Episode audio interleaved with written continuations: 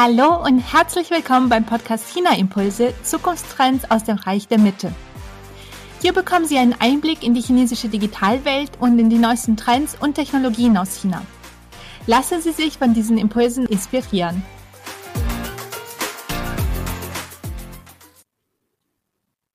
Mein Name ist Alexandra Stepanov und ich habe heute mal wieder eine kurze Solo-Folge zum Thema Remote Work in China. Anschließend erzähle ich Ihnen, wie es mit dem Podcast in den kommenden Monaten weitergeht. In der heutigen Folge geht es aus aktuellem Anlass um das Thema Remote Work. Ich wurde in letzter Zeit nämlich sehr oft gefragt, wenn China in der Digitalisierung so fortgeschritten ist und uns in vielen Bereichen einige Jahre voraus ist, ist Remote Work dort doch bestimmt sehr verbreitet und es gibt sicherlich richtig professionelle Tools, die dafür eingesetzt werden, oder? Die meisten, mit denen ich über dieses Thema spreche, sind dann doch sehr überrascht, wenn ich erkläre, dass das gar nicht so der Fall ist. Homeoffice ist in China nämlich nicht weit verbreitet. Das liegt zum einen ganz stark daran, dass Micromanagement in vielen chinesischen Unternehmen noch an der Tagesordnung ist und dass Manager und Managerinnen oft wenig Vertrauen in ihre Mitarbeiterinnen haben und alles ganz genau kontrollieren wollen. Sie wollen sehen, wie die Leute an ihren Arbeitsplätzen sitzen. Sie wollen eine Zeiterfassung haben.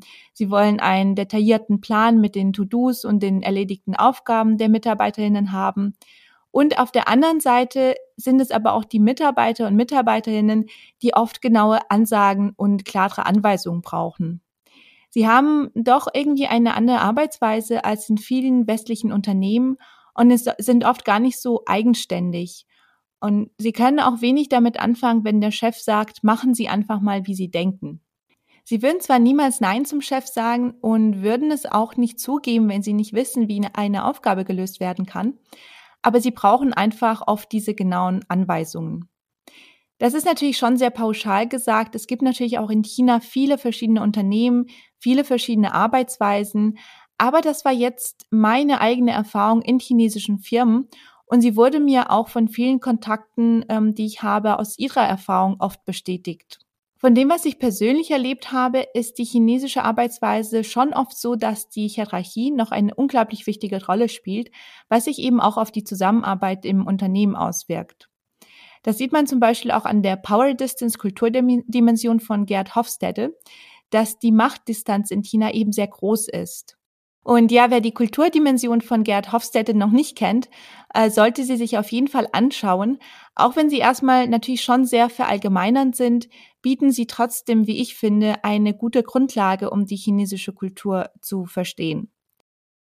Ja, und um wieder auf die Machtdistanz zurückzukommen, wenn der Vorgesetzte in einem chinesischen Unternehmen zu seinen Mitarbeitern oder Mitarbeiterinnen sagt, ich muss Sie sprechen, kommen Sie bitte zu mir, dann wird wirklich in der Regel alles stehen und liegen gelassen und man rennt oft wortwörtlich aus dem Büro, um eben so schnell wie möglich zum Büro des Chefs oder der Chefin zu gelangen. Und man sagt eigentlich nie, ich bin gerade mitten in, einer, in einer Aufgabe, ich komme in fünf Minuten zu Ihnen oder Moment, ich muss ganz schnell etwas fertig machen, dann bin ich sofort da. Es wird von dem, was ich bis jetzt so erfahren und gesehen habe, wirklich meistens sofort gehandelt und wird sofort äh, hingerannt.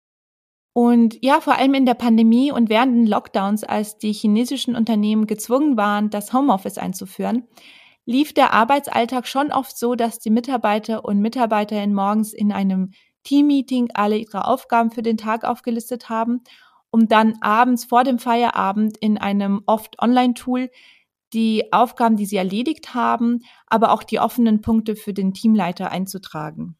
Dieses Micromanagement sieht man schon auch an den Funktionen der chinesischen digitalen Arbeitstools. Ich höre nämlich immer mal wieder Geschichten von Stoppuhren auf der Toilette oder Zeiterfassungs-Apps, die zum Beispiel eine Clock-in, Clock-out-Option mit Gesichtserkennung haben. Und was chinesische Arbeits- und Kollaborationstools angeht, muss ich schon sagen, dass sie gar nicht so fortgeschritten sind und dass sie sich gefühlt noch in dieser ersten Phase des Kopierens von anderen Apps befinden so wie WeChat zum Beispiel am Anfang eine Kopie von WhatsApp war, bevor es eben dann im Nachgang viel innovativer wurden als äh, die App, die es kopierte. Software as a Service ist aber ähm, generell in China nicht wirklich etabliert. Und das führt auch dazu, dass diese digitalen Tools in der Arbeitswelt noch nicht so weit verbreitet sind. Bisher gab es in China zum Beispiel auch recht günstige Arbeitskräfte, sodass die Nachfrage nach Technologien zur Steigerung der Produktivität nicht besonders hoch war. Das ändert sich jetzt langsam aber, weil die Löhne eben steigen und weil die Unternehmen auch schauen müssen, wie sie Kosten reduzieren können. Außerdem sind es viele in China aufgrund der bisherigen Softwarepiraterie noch nicht so richtig dran gewöhnt, für Software zu zahlen. Und ja, diese Akzeptanz, Geld für die Kollaborations- und Produktivitätssoftware zu bezahlen, ist noch ziemlich gering ich habe das äh, öfters gehört, dass sobald Plattformen Gebühren erheben, dass die Unternehmen oft die äh, Nutzung der App einstellen und sich dann mit anderen Apps ähm, weiterhelfen. Der Markt für Unternehmenssoftware entwickelt sich wirklich nur langsam. Und bisher war es auch so, dass B2C-Software äh, viel lukrativer war als B2B. Es wird also, denke ich, noch eine Weile dauern, bis B2B-Software wirklich profitabel wird. Um, ähm, und das sieht man auch an den Cloud-Services, die auch in China jetzt erst beginnen, sich richtig zu etablieren. Es gab trotzdem in den letzten Jahren, gerade auch durch die Pandemie, einige Apps, die es geschafft haben, ihre Nutzerzahlen zu erhöhen, wie zum Beispiel WeCom oder WeChat Work von Tencent, DingTalk von Alibaba oder Feishu, auch Lark genannt, von ByteDance. Mit äh, WeCom oder WeChat Work ähm, soll laut den App-Entwicklern ein Raum nur für die Arbeitskommunikation geschaffen werden, anstatt eben wie bisher ähm, die berufliche und die persönliche Kommunikation in einer einzigen App wie WeChat zu haben. Aber das ist tatsächlich etwas schwieriger zu erreichen als erwartet, weil die Menschen in China für alles doch ganz stark von WeChat abhängig sind und vor allem von ihren privaten WeChat-Accounts. Und man kann es schon sehen, diese Umstellung auf WeCom wollen viele auch aufgrund der Umgewöhnung nicht, was wiederum dazu führt, dass Arbeit und Privates in chinesischen Unternehmen allgemein eher schlecht trennbar ist und dass oft ja eben auch eine ständige Erreichbarkeit vorausgesetzt wird, also dass man dann doch ganz oft ähm, die privaten WeChat-Accounts nimmt. Die 996 Arbeitskultur, davon haben Sie vielleicht auch schon einiges gehört in den letzten Jahren. Das ist dieses Arbeiten von 9 Uhr morgens bis 9 Uhr abends an sechs Tagen in der Woche, ist in China auch weit verbreitet und wurde in den letzten Monaten vor allem wieder sehr ausgiebig diskutiert. Denn vor allem für, durch die Pandemie ähm, kann man in China schon auch ein erhöhtes Bewusstsein für die Work-Life-Balance beobachten. Und es gibt wieder äh, viele Proteste wegen dieser 996 Arbeitskultur, die vor allem in Technologieunternehmen ganz oft zu sehen ist.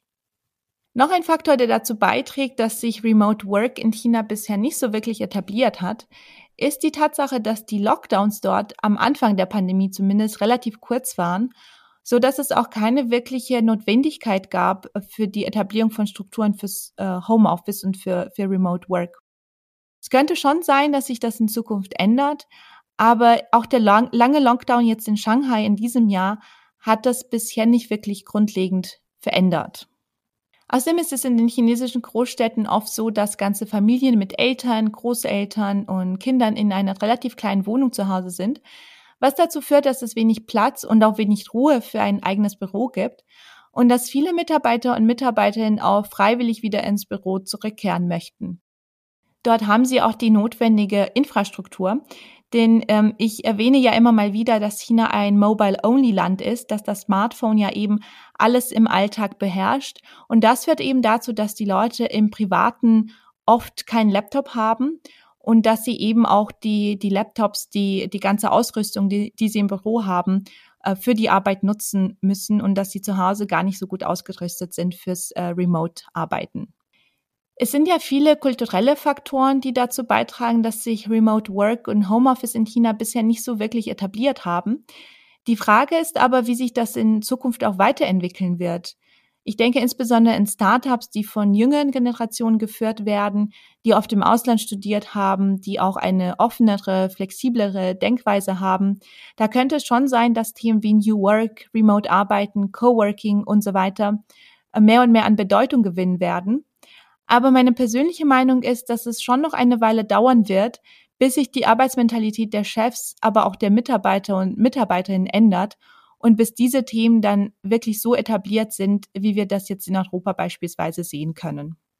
Ja, wie sieht es bei Ihnen aus? Haben Sie selber Erfahrungen mit Remote Work und Homeoffice in China gesammelt? Ich freue mich auf jeden Fall auf Ihre Einblicke und Ergänzungen zu diesem Thema. Also melden Sie sich gerne bei mir und erzählen Sie mir, ähm, ja, was Sie dazu meinen. Und zum Schluss noch ein bisschen was in eigener Sache. Der China-Impulse-Podcast macht im August eine Sommerpause und kommt im Herbst dann wieder zurück mit einem äh, leicht veränderten Zeitplan. Ab September gibt es monatlich nämlich nur noch eine Folge, die jeweils am zweiten Donnerstag des Monats erscheinen wird. Und der Hintergrund dazu ist, äh, ja, auch wenn ich den Podcast unheimlich gerne produziere und es mir wirklich viel Spaß macht, mich auch mit äh, den vielen interessanten Experten und Expertinnen zu unterhalten, die ich immer zu Gast habe, habe ich doch so viele Projekte gleichzeitig, dass es mir einfach schwerfällt, den zeitlichen Aufwand auch aufzubringen. Neben dem Magazin China im Blickpunkt, das nächstes Jahr wieder erscheinen soll, und neben meinen Vorträgen und Beratungen zur Digitalisierung in China, mache ich jetzt ab Juli auch eine Promotion an der Uni Marburg zum Thema Transition der chinesisch-deutschen Geschäftsbeziehungen in der Automobilindustrie. Das heißt, da kommen noch ein paar andere Projekte und Aufgaben auf mich zu. Für die Folgen ab September habe ich aber auf jeden Fall schon ganz, ganz viele tolle Gäste und Themen in petto. Ich freue mich, wenn Sie dann also wieder reinhören und wünsche Ihnen bis dahin einen wunderbaren, entspannten Sommer. Wenn Ihnen diese Folge gefallen hat, bin ich Ihnen dankbar, wenn Sie diese weiterempfehlen, den Podcast abonnieren und mir eine iTunes-Rezension hinterlassen, damit dieser Podcast auch noch lange Zeit bestehen bleibt. Aber jetzt wünsche ich Ihnen erstmal eine wunderbare Restwoche und ich freue mich, wenn Sie bei der nächsten Folge von China Impulse Zukunftstrends aus dem Bereich der Mitte wieder dabei sind. Bis dann und seid Jen.